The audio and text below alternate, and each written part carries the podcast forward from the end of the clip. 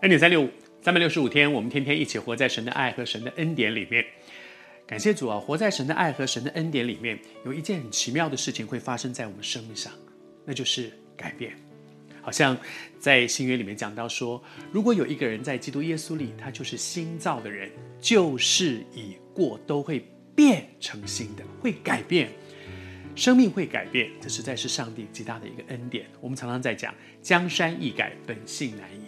但是在上帝的手中，生命是可以被改变。好像约瑟经历了这么多人生里面所发生的这些高山低谷，他变了。他从过去那个很单纯的，嗯，处事不太会去想太多事情的一个大男孩，变成一个深思熟虑的男人，一个可以承担责任、一个成熟的人。感谢主。而在约瑟改变的同时，其实你会发现哥哥们。也有改变，他们遇到了这样的事，他们遇到了这个埃及的宰相，好像故意找他们的麻烦一样，说：“哇，我们我们是奸细，我们是骗人的，你们你们一定要去把那个弟弟带来，否则的话，你们就是奸。”哇，遇到了这些看起来好像没什么道理、很不合理、莫名其妙、很倒霉的事情，他们怎么反应呢？那个怎么反应就是改变。我读给你听啊。他们有一个反应是这样，他们说，这些哥哥们彼此说：“我们在我们兄弟的身上实在是有罪的。”那个兄弟指的是谁？就是约瑟。他说：“我们当年，当我们那个兄弟他们苦苦哀求我们的时候，我们很冷漠的，我们就是拒绝他，我们把他丢在那个坑里面。”他说：“所以这场苦难临到我们身上，在他们所遇到的困难上面，他们会反省。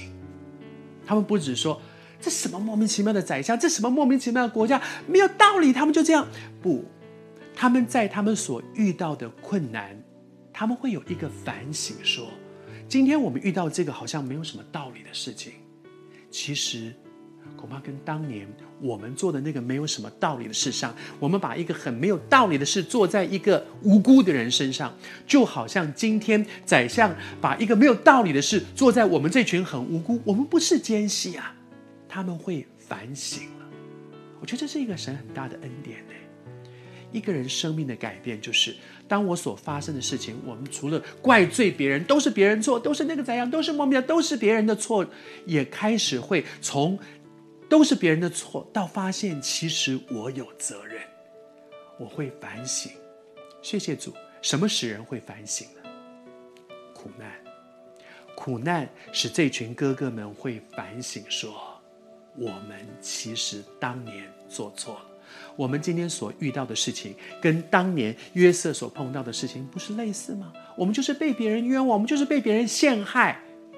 求主帮助我们，我们每一个人的生命都在经验改变当中。